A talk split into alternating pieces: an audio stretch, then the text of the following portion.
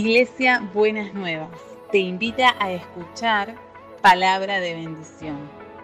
Escúchanos en www.buenasnuevas.org.ar. Estoy aquí. El domingo pasado, y es una de las posibilidades que nos da esto de la transmisión YouTube y tener el culto grabado, etcétera, etcétera. El domingo pasado yo no estaba acá, pero igual pude ver el culto, ¿no es cierto? Y deleitarme con eso y también con, y muy en especial con la palabra que Dios trajo a través del pastor Germán. Y de paso le digo, si por alguna razón usted no la escuchó, estás en la página, búsquela y entonces va a ser bendecido con esa palabra del Señor. Y en esa palabra nos eh, recordaba el texto de Efesios, de Efesios 4:15, donde dice, más bien, al vivir la verdad con amor, creceremos hasta ser en todo como aquel que es la cabeza, es decir, Cristo. Y muy bien señalaba en esa predicación esto de esta relación eh, preciosa entre la verdad y el amor y cómo permanentemente somos desafiados a vivir de esta manera, afirmando la verdad, pero haciéndolo al mismo tiempo con amor y viviendo en amor a partir de la verdad. Y el texto dice, al vivir la verdad con amor, creceremos hasta ser en todo como aquel que es la cabeza, es decir, Cristo. Y yo quisiera en esta mañana que pusiéramos nuestra mirada y nuestro acento en esto de crecer en todo, dice, hasta ser en todo como aquel que es la cabeza, es decir, Cristo. Nos habla entonces acá de, por un lado, de crecer, es el gran desafío que tenemos por delante, y por otro lado nos dice hasta dónde crecer. Y nos pone allí la medida que dice que es Cristo. Yo sé que es una medida muy grande y espero que esa medida no nos paralice, porque a veces cuando el desafío es grande, ¿no es cierto?, nos quedamos paralizados. ¿Mm? Una cosa que yo le digo, vení, acompañame, vamos a, correr eh, cinco kilómetros. Y bueno, alguno ahí se, le anima y otro le digo, vení, vamos a hacer 20 kilómetros a ella se le fueron las ganas de hacer gimnasia y todo lo demás quedó paralizado. ¿no? O sea, cuando el desafío es grande, nos paraliza. Claro, cuando vemos esto, de llegar a, como Cristo, no, no debe paralizarnos, es el modelo que pone. Porque nosotros, por lo general, nos comparamos con alguien que está peor que nosotros. ¿vio? Porque es la, es la manera en que quedamos siempre bien. Cuando comparamos hacia abajo, siempre quedamos bien nosotros. Es la verdad que yo miento, pero yo no miento tanto como este. ¿Ok?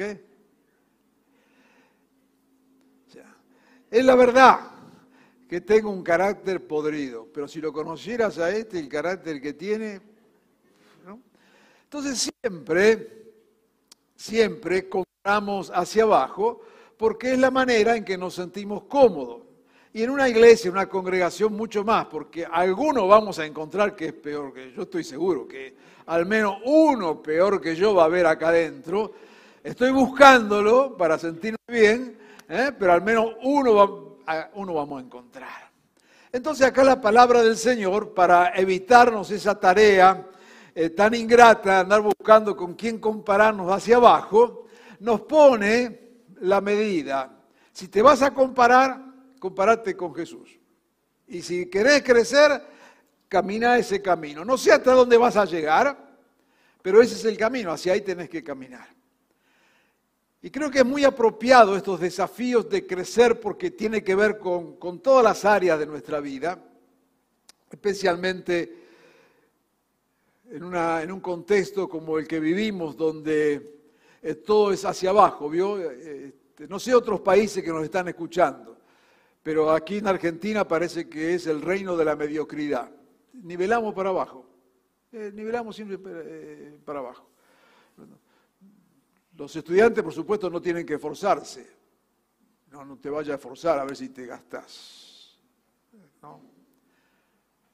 tuvimos un año sin clase, otro ya, otro casi año sin clase. Entonces, ¿qué, ¿cuál es la solución? La solución no es darle más clase.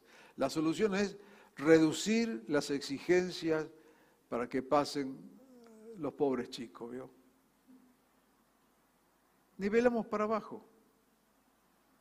Tenemos que asumir que es un país de mediocres. O sea, si no asumimos la realidad, nunca la podemos cambiar. Ni somos el granero del mundo, ni somos los mejores del mundo y los que nos escuchan de otros países ya se dieron cuenta. Los únicos que no se dieron cuenta que no son los mejores del mundo son los mismos argentinos, ¿no es cierto? No somos los mejores del mundo, no tenemos las mejores cosas, estamos perdidos en este espacio, siempre hacia abajo. Pero la palabra del Señor nos desafía no a mirar al que anda mal, sino a mirar a Jesús y nos desafía a crecer en todo. Y no es esto una cuestión de exitismo. No es esto una cuestión de, números, hoy tengo tanto, mañana tengo que tener tanto más. No, no pasa por ahí. Sino pasa por el hecho que en cada área de nuestra vida, en nuestra vida personal, en nuestra vida familiar, en nuestra vida eclesial, en nuestra vida de negocios, tenemos siempre espacios para crecer. Y el gran desafío entonces es crecer. Y yo quiero desafiarte entonces en esta mañana a crecer como padre, a crecer como esposo, a crecer como ciudadano, a crecer como persona. Estar en Jesucristo y marcar la diferencia, se marca la diferencia siendo cada día mejor, creciendo cada día, aprovechando cada oportunidad para crecer en todas las áreas de la vida. Decía allí el texto entonces, ¿no es cierto? Es seguir la verdad del amor y creceremos hasta ser en todo como Jesucristo. ¿Aceptas este desafío en esta mañana? Espero que sí. Espero que sí. Porque de esto nos habla la palabra del Señor. En primer lugar hay un texto allí en Mateos 11, 31 al 33. No lo leo, lo menciono nomás. Porque la Biblia nos enseña que los comienzos en Dios son pequeños comienzos. Allí en Mateo 11, 31 al 33 nos habla de dos cosas que empiezan pequeñas. Una dice que el reino de los cielos es como una pequeña semilla de mostaza. Dice, muy pequeñita y que crece como un gran arbusto, como un gran árbol. Y después nos dice de la levadura dice que, otra vez, que una pequeña porción de levadura hace que leude toda una masa. Y es interesante que pone estos ejemplos y dice, el reino de los cielos es como estas cosas pequeñas que crecen a una dimensión gigante. Primera enseñanza en esto. Cuando Dios comienza una obra, comienza de a poco. Pero una cuestión es quedarnos en ese poco. Y otra cosa saber que de ese poco Dios puede hacer grandes cosas. Por lo tanto, como solemos decir, nunca menosprecies los pequeños comienzos. Porque cuando Dios está en esos pequeños comienzos, Dios hará grandes cosas.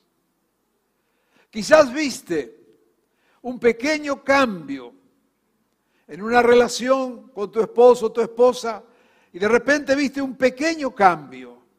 No digas, oh, ¿hasta cuándo voy a tener que aguantarlo? Este nunca termina de entenderlo. Valora los primeros, los pequeños cambios.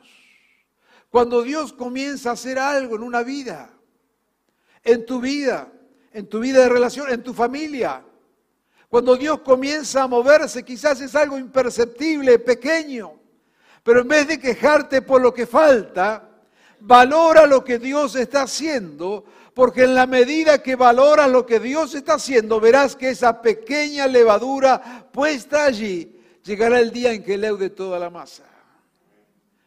Cuando te mueves en cualquier esfera de la vida, aquellos que tienen negocios, ¿no es cierto?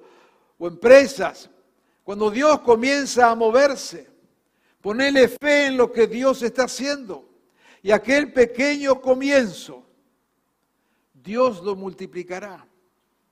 Aprende a ver las cosas cuando Dios comienza a hacerlas, no a verlas con tus ojos naturales, físicos, sino a ver lo que Dios es capaz de hacer con eso.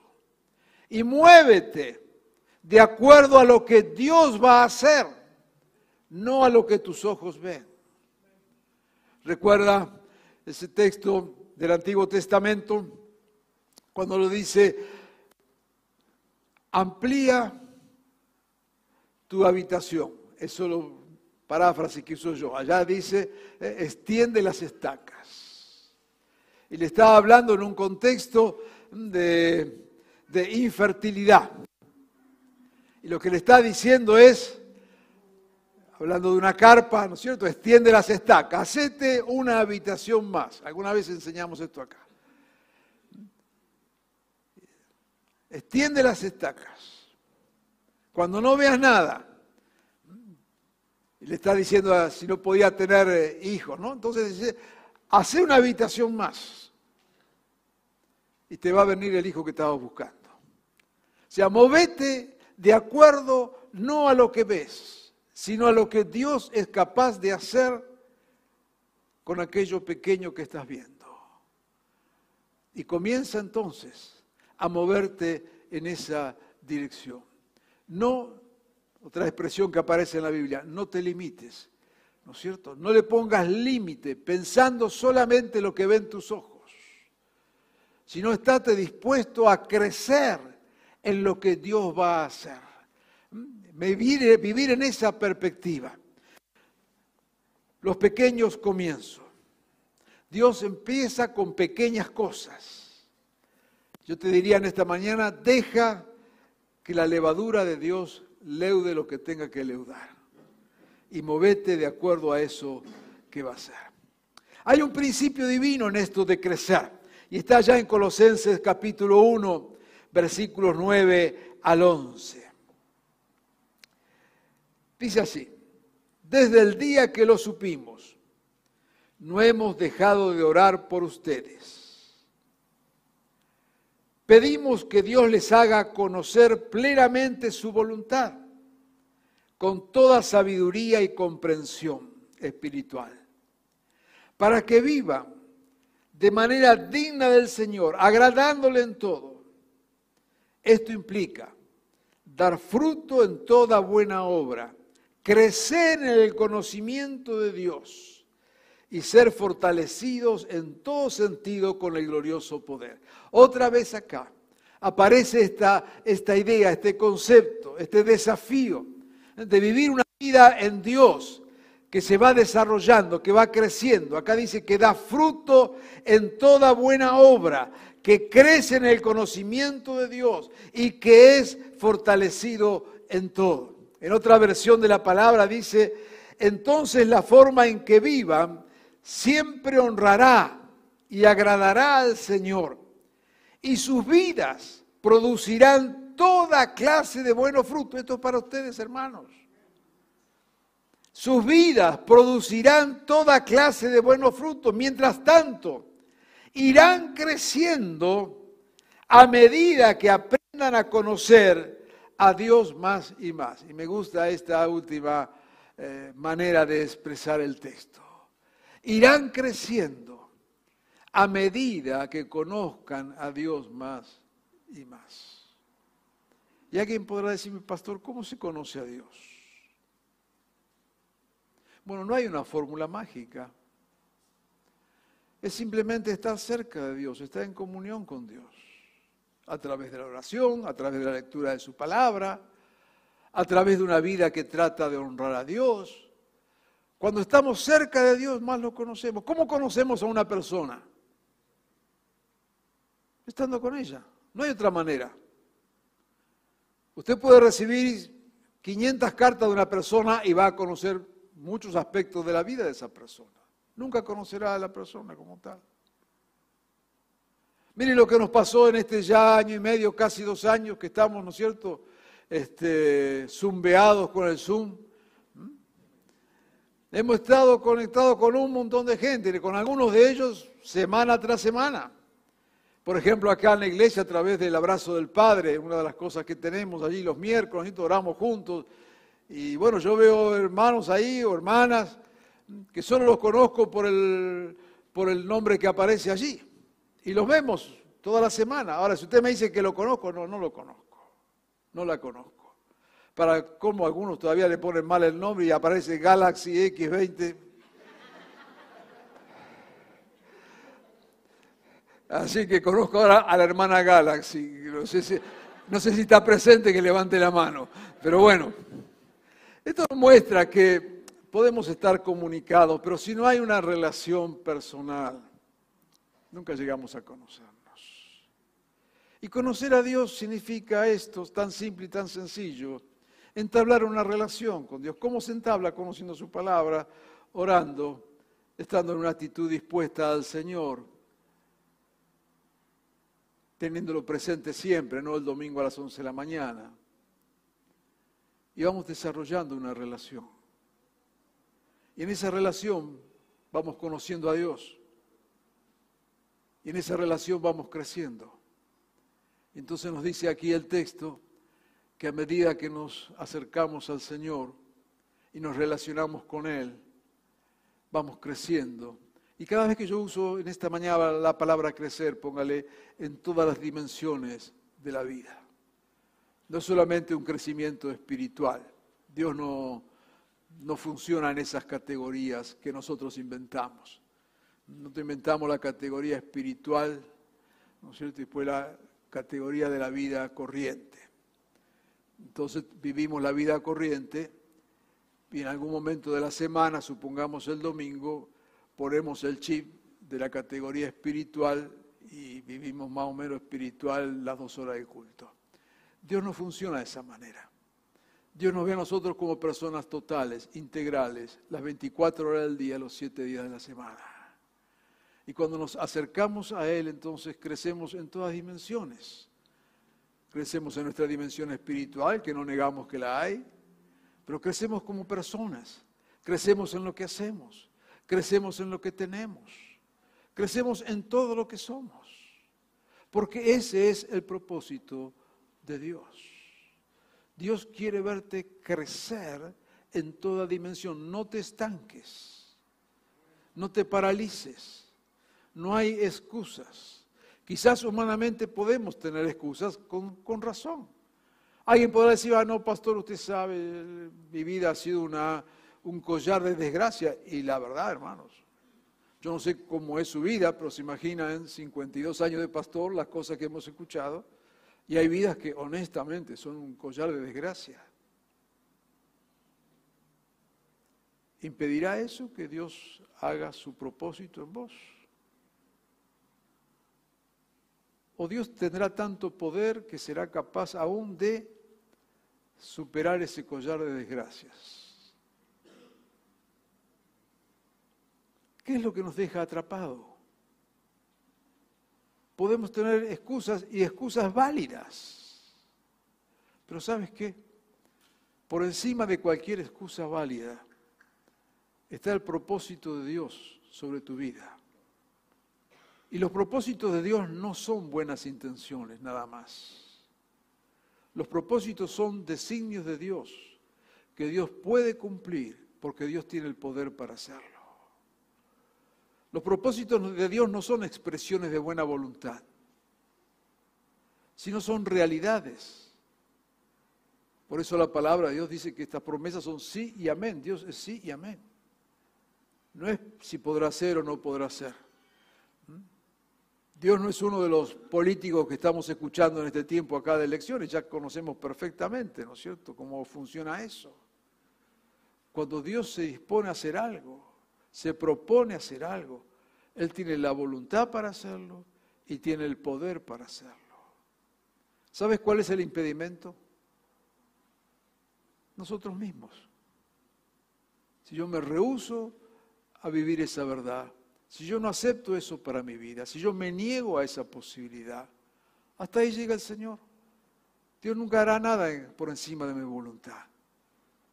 Dios nunca violentará mis deseos. Ese es el misterio de Dios que nos hizo libres. Y en nuestra libertad podemos darle la espalda a Él, en nuestra libertad podemos desobedecer, en nuestra libertad podemos seguir nuestro camino sin tomarlo en cuenta, por supuesto. No hay nada ni nadie que impedirá que Dios haga en tu vida lo que Dios quiera hacer, excepto tú mismo. Es una cuestión de decisión.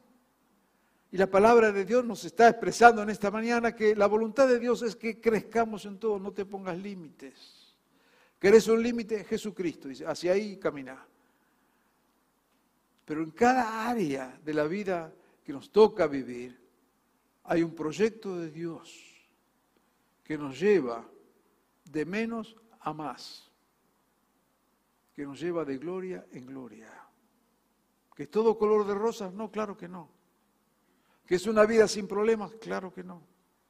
Pero yo no estoy hablando acá de una vida en un termo, sin problemas, aislado de todo. No estoy hablando de eso.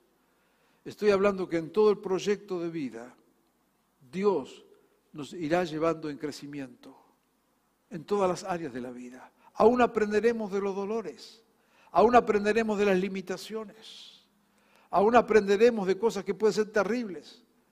Pero nos dice allí en Romanos, recuerda el texto ese, de que Dios acomoda todas las cosas para su bien. Esto no quiere decir que de cualquier cosa vamos a decir, hoy qué bueno, tremendo Dios, que se me cayeron este, cuatro relámpagos encima, este, los rayos vinieron, me partieron la cabeza, gloria a Dios. No, no somos tontos ni estúpidos.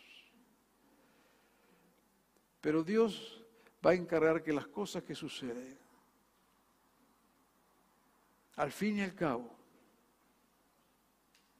nos van a ayudar a bien. A veces aprenderemos paciencia. Pero Dios utilizará todo para nuestro bien. Crecer es el propósito del Señor.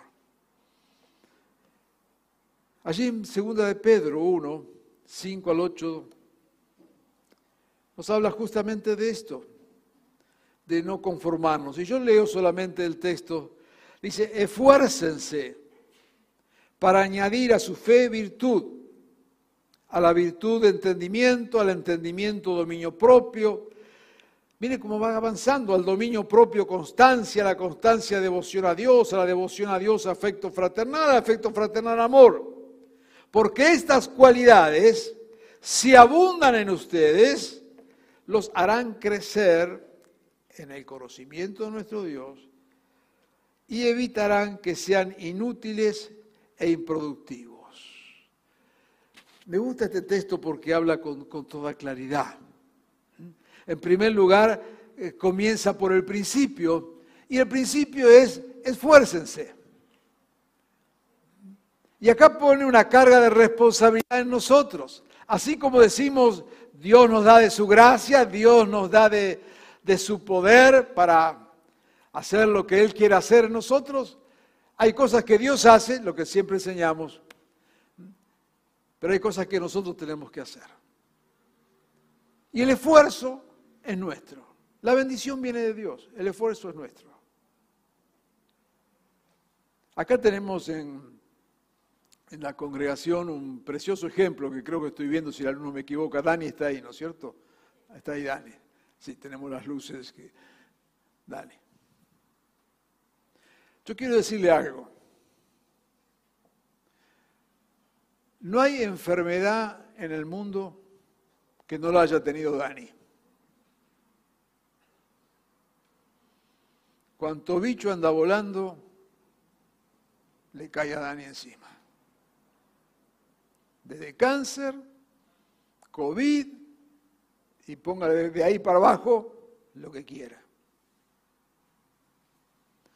Dani tiene un taxi. Trabaja todos los días en el taxi, con cáncer, recién salido del COVID, más todo lo que usted quiera sumarle. ¿Sabe cómo se llama eso? Esfuerzo. Esfuerzo. Esfuerzo. Esfuerzo. Y Dani es un tremendo creyente. Y usa su taxi como púlpito. Usted sabe que hemos enseñado, ¿no es cierto?, que el mejor púlpito que hay es un taxi. Usted tiene el pasajero encerrado ahí, salvo que se quiera suicidar y abre la puerta y se tire, se tiene que aguantar el viaje. ¿Eh? Qué linda iglesia esa, encerrar a la gente ahí, nadie se te va hasta que... Pues Dani tiene el púlpito ahí, así que es un creyente, fiel. Pero hay que esforzarse. No podemos esperar que Dios haga las cosas por nosotros cuando somos nosotros los que tenemos que hacerle. Dios obrará, claro que Dios obrará. Pero recuerda lo que dice el texto, esfuérzate en la gracia. La gracia viene de Dios, el esfuerzo es nuestro. Y sobre la gracia de Dios nos esforzamos y podemos crecer en el Señor. Así que acá el texto de Pedro dice, esfuércense. Y ahí hace toda una lista, la menciono una vez más, nada más, habría que detenernos en cada una, no lo voy a hacer. Mm. Añadan a su fe la excelencia moral. A esta excelencia añádanle el conocimiento y al conocimiento añádanle dominio propio. Mire cómo va la escalera subiendo cada vez más. Y al dominio, dominio propio perseverancia. Y a la perseverancia amor a Dios. Y al amor a Dios el afecto fraternal. Y vamos a un escalón más entonces. Bueno, al afecto fraternal vamos a agregarle amor. Debemos esforzarnos. Dice que evitarán así que sean inútiles e improductivos. ¿Puede un cristiano ser inútil? Claro que sí. No me obliga a dar ejemplos. ¿De quién depende? ¿De Dios o de nosotros? Depende de nosotros. Ezequiel 47, 12. Es un texto que nos habla de la obra de Dios. Y entonces en esto que estamos hablando de crecer, acá hay una clave. Hay dos cuestiones que quiero mencionar como claves de este crecimiento más allá de nuestro esfuerzo. Ezequiel 47 dice, junto a las orillas del río crecerá toda clase de árboles frutales. Está hablando allá en todo el capítulo 47 eh, de Ezequiel que la gloria de Dios salía del templo y salía en la forma de un río. Y allá en ese río estaba entonces la, gloria de Dios, la presencia misma de Dios. Y lo que nos dice el texto es que por donde el río iba había vida. Y lo que se acercaba a ese río crecía toda clase de árboles. Sus hojas no se marchitarán, siempre tendrán frutos. Cada mes darán frutos nuevos porque el agua que los riega sale del templo. Sus frutos servirán de alimento y sus hojas serán medicinales. Primera clave acá. No hay crecimiento lejos del río de Dios. Dice que todo el que estaba cerca allí crecía y tenía frutos todo el año. No hay vida fructífera alejada de Dios. Cuanto más lejos de Dios estamos, menos fructíferos somos. Porque allí es donde se alimenta nuestra vida. Por lo tanto, es bueno también preguntarnos, ¿a quién nos acercamos? ¿Vamos para el lado del río de Dios? ¿O nos juntamos con cualquiera de cualquier manera que termina alejándonos del Señor? ¿A dónde nos acercamos? ¿Cuáles son nuestras relaciones? ¿Cuáles son nuestras compañías? Y sabes que somos bien abiertos y si, hay, algo que no somos ni legalistas ni muchísimo menos, No vivimos acá de vivir encerrados en las cuatro paredes de una iglesia ni, ni con el amén en la boca. Pero también es cierto que de acuerdo a donde nos acercamos, va a ser también nuestra relación y nuestro crecimiento. Y acá dice aquellos que se acercaban al río de Dios, crecían y daban frutos durante todo el año. Pero hay un texto más. Es de Efesios 4. Sabemos entonces que Dios nos invita a crecer en todas las dimensiones, que Dios quiere bendecirnos y requiere de nuestro esfuerzo. Nos dice la palabra que entonces cuando nos acercamos al Señor y vivimos en comunión con Él, cuando nos acercamos al río de Dios, crecemos, hay vida de Dios. Pero hay algo más que nos dice la Escritura, y está en Efesios 4.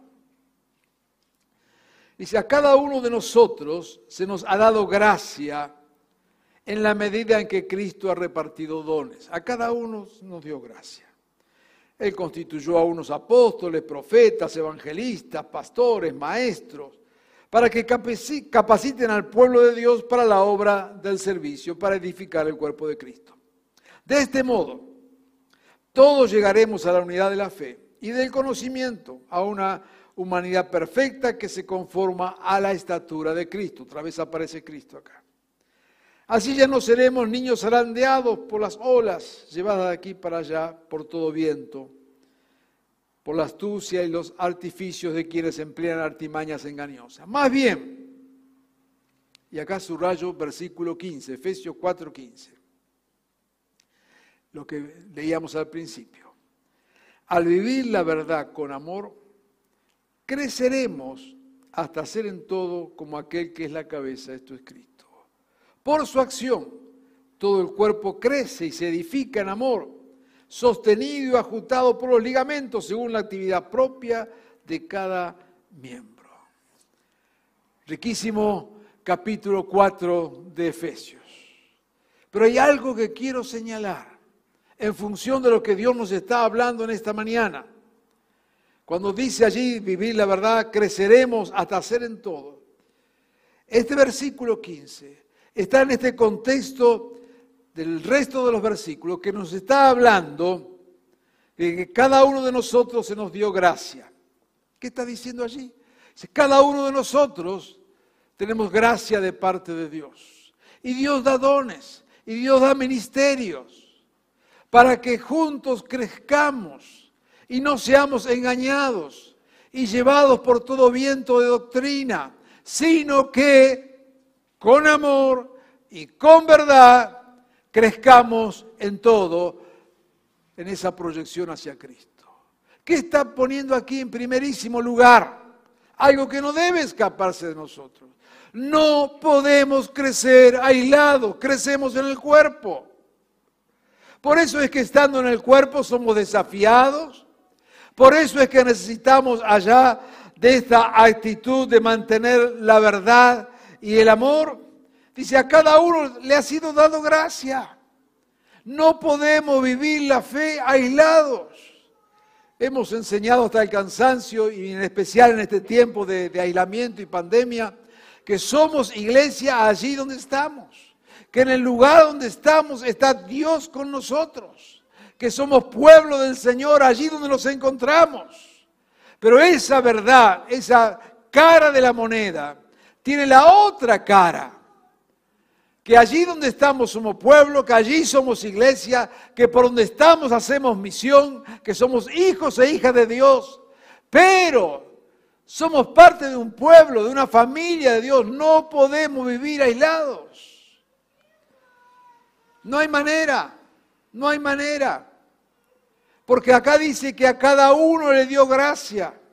Nos necesitamos mutuamente. Nos necesitamos.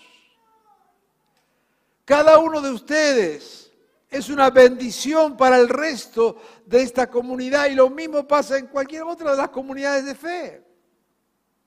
Y si usted está aquí, ¿sabe por qué está? Es porque el resto lo necesitamos. Usted tiene que estar con esa conciencia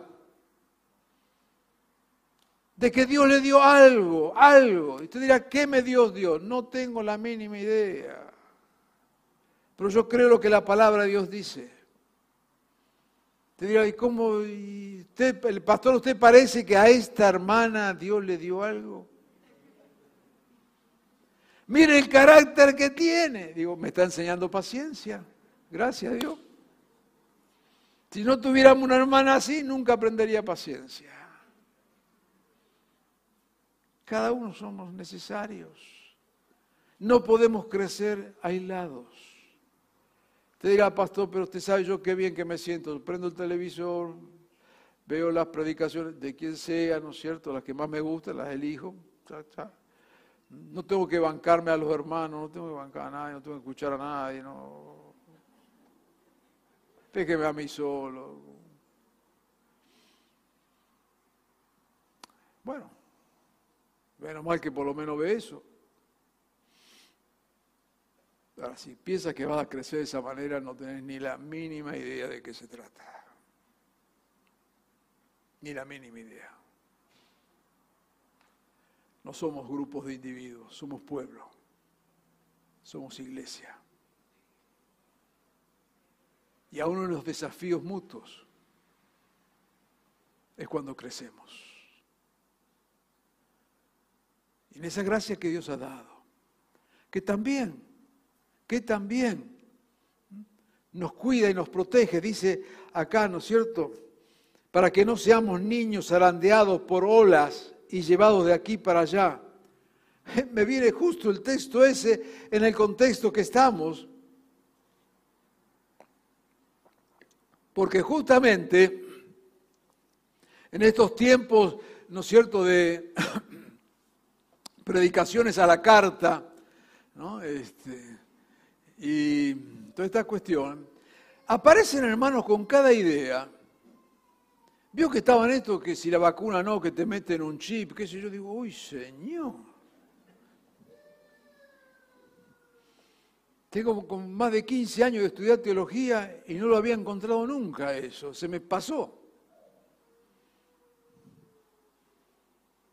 Ahora, como a la gente le gusta la teología ficción, porque cuanto más estupidez se inventa es más atractivo, que yo le venga a decir, de tal manera amó Dios al mundo que envió a su Hijo Jesucristo para que todo aquel que en él cree no se pierda, mas tenga vida eterna, te diga, oh, pastor, otra vez. Ahora, si yo viniera esta mañana y diga, mire, acabo de recibir ayer una revelación, no se ponga la vacuna Sputnik, porque la vacuna Sputnik tiene un chip que te hace comunista. Cuidado. Yo estoy seguro que a las dos semanas voy a tener tres millones de seguidores. Pero lo dice acá el texto. Yo no estoy inventando nada, lo único que le puse es un nombre a una vacuna, pero lo que dice acá dice, no seremos niños zarandeados por las olas y llevados de aquí para allá por todo viento de enseñanza y por la astucia de quienes emplean antimañas engañosas. Esto no lo escribí yo, ¿eh? Esto lo escribió Pablo hace dos mil años atrás. No existía ni, ni la vacuna, ni YouTube, ni Zoom, ni nada. Y lo escribió él. Crecemos en todo, en la medida en que estamos ligados al cuerpo. Porque es en el cuerpo, es en la comunión donde nos desafiamos, donde crecemos en la palabra donde Dios nos habla como cuerpo, donde nos corregimos. Es en el cuerpo, es en la iglesia. Ninguno tiene el monopolio acá de la verdad. Ninguno. Ninguno es la superestrella, el superapóstol, el super revelado. Usted sabe, ¿no es cierto?, que nosotros enseñamos eso. ¿eh? Yo entiendo que algunos dicen, mira, acá cuando venga Jesucristo va a poner un pie acá en esta congregación. No. Andate para otro lado porque acá no va a ser. No. lo lamento, lo lamento. Solamente tratamos de predicar el Evangelio. Pero justamente de eso se trata la iglesia, donde cada uno damos lo que Dios nos dio, pero juntos, juntos, crecemos. Y juntos nos corregimos. Y juntos nos desafiamos. Y juntos nos frustramos. Y juntos nos alegramos.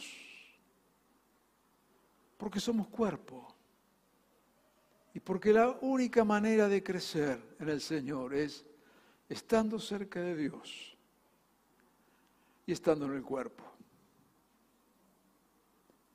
Puede ser la mejor, la, mano más bonita. Pero si te cortan la mano y ponen la mano más bonita allí, esa mano se seca. Ahora que digo mano, me acuerdo de cuando estuve en Budapest,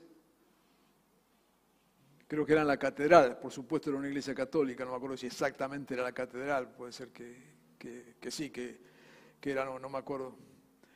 Y allá está la, reliquia de Esteban.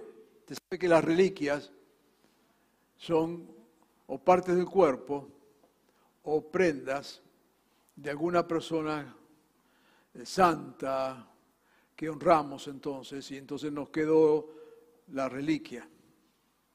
Esas son las reliquias. Hay muchos templos que tienen reliquia y la gente va y le pone fe a eso. ¿Qué va a hacer? Cada uno hace lo que puede. Entonces ponen fe a eso. Y ahí está la reliquia de Esteban. Esteban fue un rey en Hungría alrededor del año 1000, que se ve que fue muy generoso. Dicen que fue uno de los que llevó el cristianismo a esas tierras. Y dice la leyenda que tenía una bolsa con monedas de, oro y que entonces él iba repartiendo la moneda a los pobres. Entonces la reliquia que está allí es una mano así negra, seca, que dicen que es la mano de Esteban. Yo por la duda la toqué, total uno nunca sabe.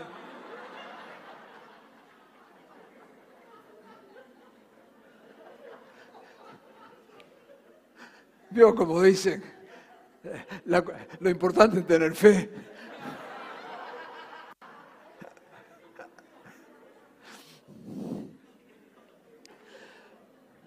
Pero allí está la reliquia de Esteban.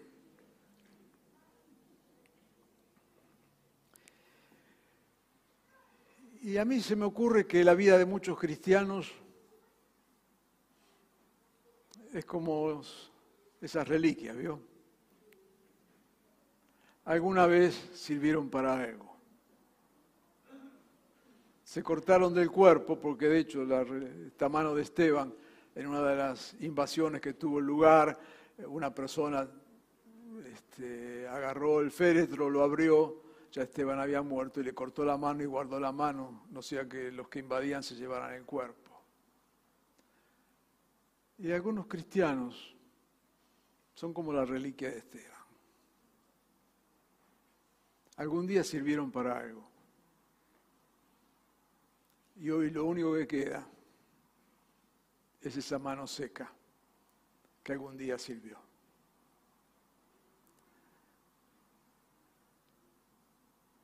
En algún lado de la Biblia dice, lejos de mí nada podéis hacer. Para crecer, necesitamos estar cerca del Señor y ser parte de su cuerpo. Es allí donde crecemos. Podemos ser, repito, el miembro más precioso, pero cortado del cuerpo, lejos del cuerpo. Al fin y al cabo se secará y será quizás una preciosa reliquia que vivirá de las glorias del pasado. Filipenses 1.6 y terminamos. Estoy convencido, decía Pablo, de que el que comenzó tan buena obra en ustedes la irá perfeccionando hasta el día de Cristo Jesús. La semilla que Jesús plantó en tu vida, Dios quiere que crezca. La levadura que Dios puso en tu hogar, Dios quiere que crezca. La semilla que Dios plantó en tu negocio, Dios quiere que crezca. Lo que Dios ha puesto en tus manos, Dios quiere verlo crecer. Acércate al río de Dios, vive unido a su cuerpo y tu vida crecerá. Oremos. Amado Jesús, queremos en esta mañana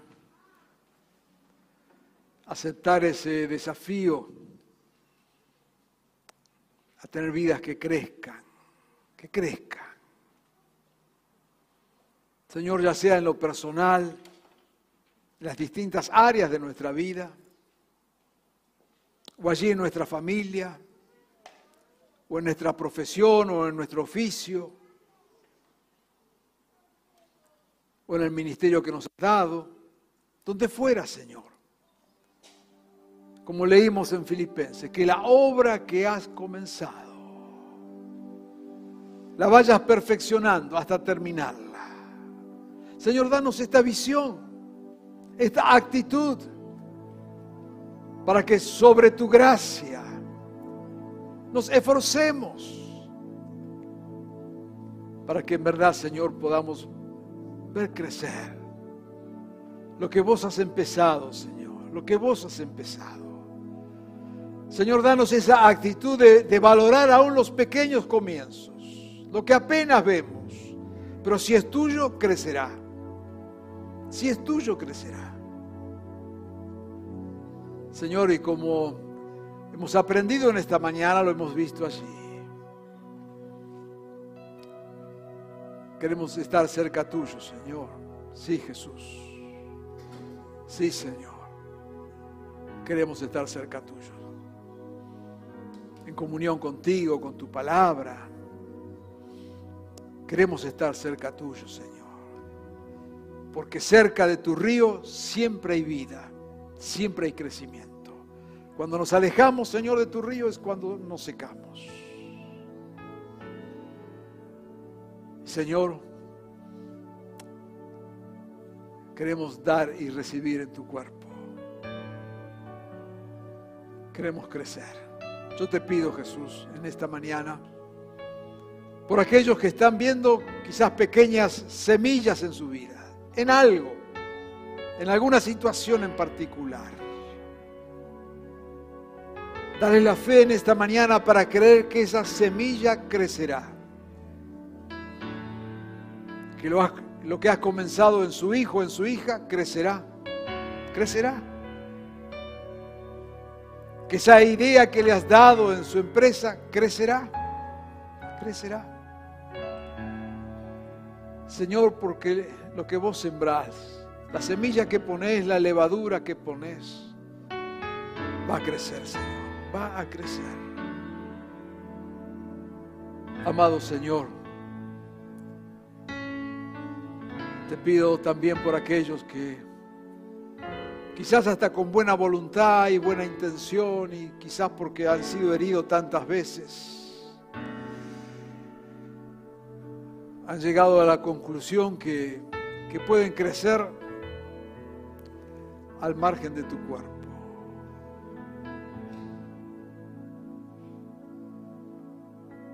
Y sí, claro, Señor, son iglesias, son tuyos.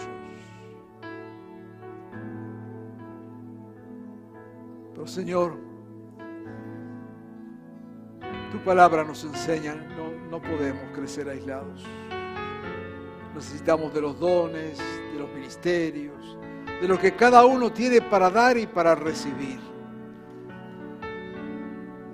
Señor, si hay algo que nos ha alejado del cuerpo, sánalo, sánalo en nuestro corazón. Señor, otros nos necesitan, pero también, Señor, necesito de los otros. Ayúdanos, Señor, para que nuestra vida pueda crecer, tal como es tu voluntad, de gloria en gloria. Bendícenos, Señor, y háblanos, Señor, en este día, en tu nombre. Amén y amén.